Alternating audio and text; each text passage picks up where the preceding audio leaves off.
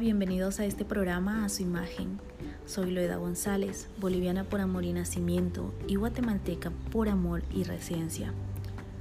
Soy comunicadora social de profesión, consejera profesional y asesora de imagen personal por vocación. A mis amigos y personas conocidas, constantemente les digo que como seres humanos somos seres integrales, físicos, emocionales y espirituales y este espacio es para crecer en estas tres áreas. Así que acompáñame todos los comienzos de semana a través de cada cápsula. Quiero empezar preguntándote, ¿te has detenido a oler una rosa en el jardín? ¿Unas hojas de menta o una naranja recién rebanada? Esos olores que te llaman la atención son aceites esenciales que la naturaleza quiere que disfrutes por medio de la aromaterapia.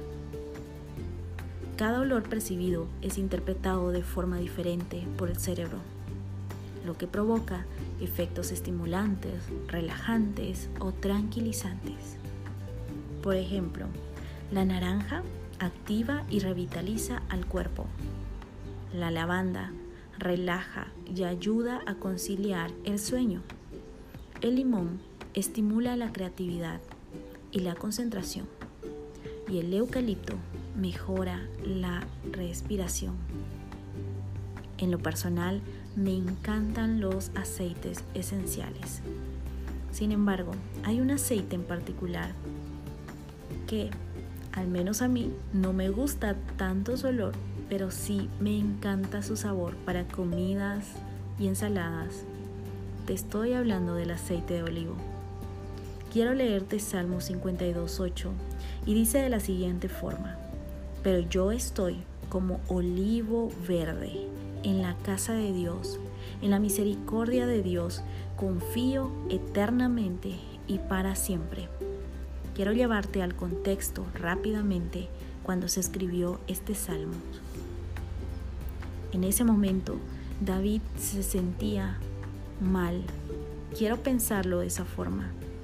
Más de 80 profetas habían sido llevados a la muerte por ayudarlo. Y en ese momento él estaba siendo perseguido. No solamente estaba siendo perseguido, sino que cargaba con esa culpa de que porque lo habían ayudado, pues estas personas estaban muertas. No quiero imaginar ese momento tan duro para él.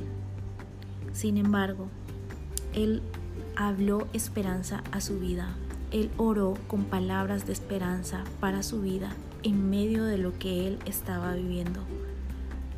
Me llama la atención que él dice que él estaba plantado en la casa de Dios como ese olivo verde. Él estaba plantado en la misericordia de Dios y confiaba eternamente y para siempre en su soberanía. Estaba confiando en cada perfecto plan de Dios para la vida de aquellas personas que habían sido llevados a la muerte, pero también para su propia vida. Espero que esto nos pueda hacer reflexionar, nos pueda hacer orar de una forma esperanzadora hacia nuestra propia vida porque tú y yo necesitamos recordar la soberanía y los planes perfectos de Dios para la vida de cada persona y para la nuestra. Recibe un fuerte abrazo y nos vemos la próxima semana.